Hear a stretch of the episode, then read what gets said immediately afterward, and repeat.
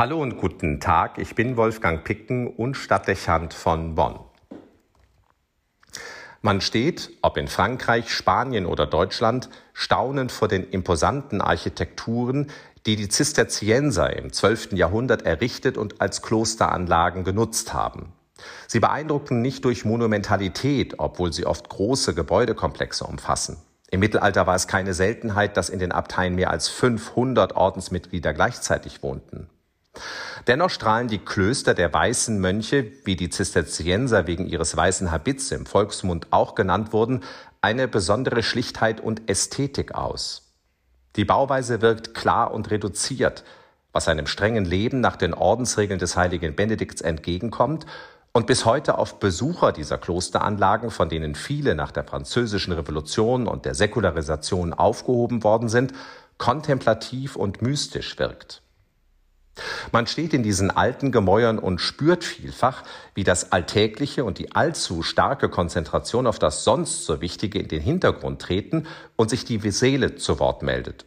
Und von den Linienführungen und der Ausstrahlung allein der Architektur und dem Geist, den sie atmet, den Weg hin zum Höheren, zum Göttlichen findet. Die zisterziensischen Bauten erscheinen durchweg als Seelenorte, in denen Ruhe vermittelt, Klarheit ermöglicht und die Beziehung zu Gott leicht hergestellt werden kann. Man muss nicht religiös veranlagt oder vorgeprägt sein, um das zu spüren.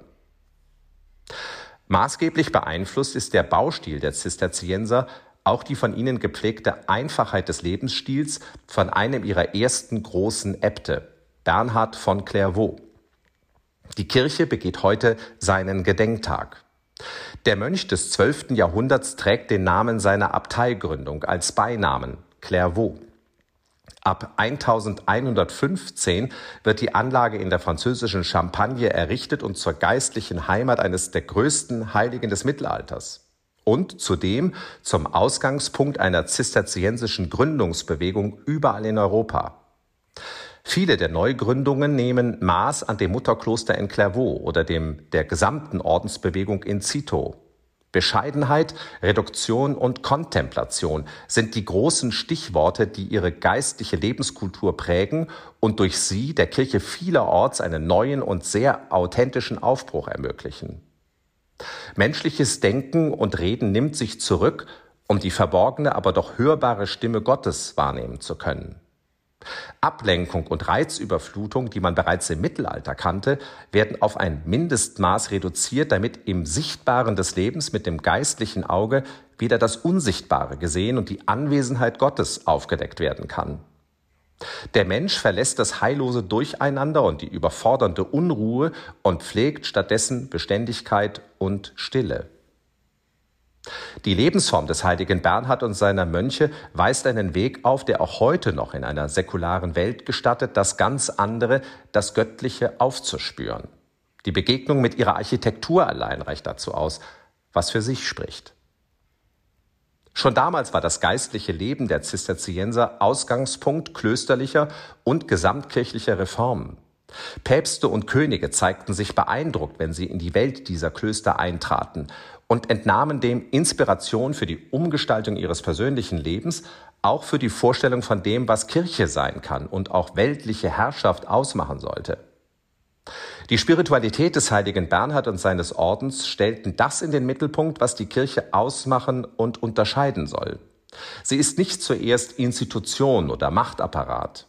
Nicht eine Vereinigung von Menschen, die sich nach den Kriterien eines aufgeklärten und klugen säkularen Lebens organisiert und das Wort Jesu diskutiert, wie es heute oft den Anschein macht. Sie ist nicht der Ort menschlicher Worte, eben nicht das, was man überall sonst finden kann, und unterscheidet sich lediglich durch den Bezug auf Christus. Kirche sollte vornehmlich der Raum sein, in dem Gott erfahrbar wird und zu Wort kommt und Menschen in der Erwartung dessen gemeinsam versammelt sind und zuhören.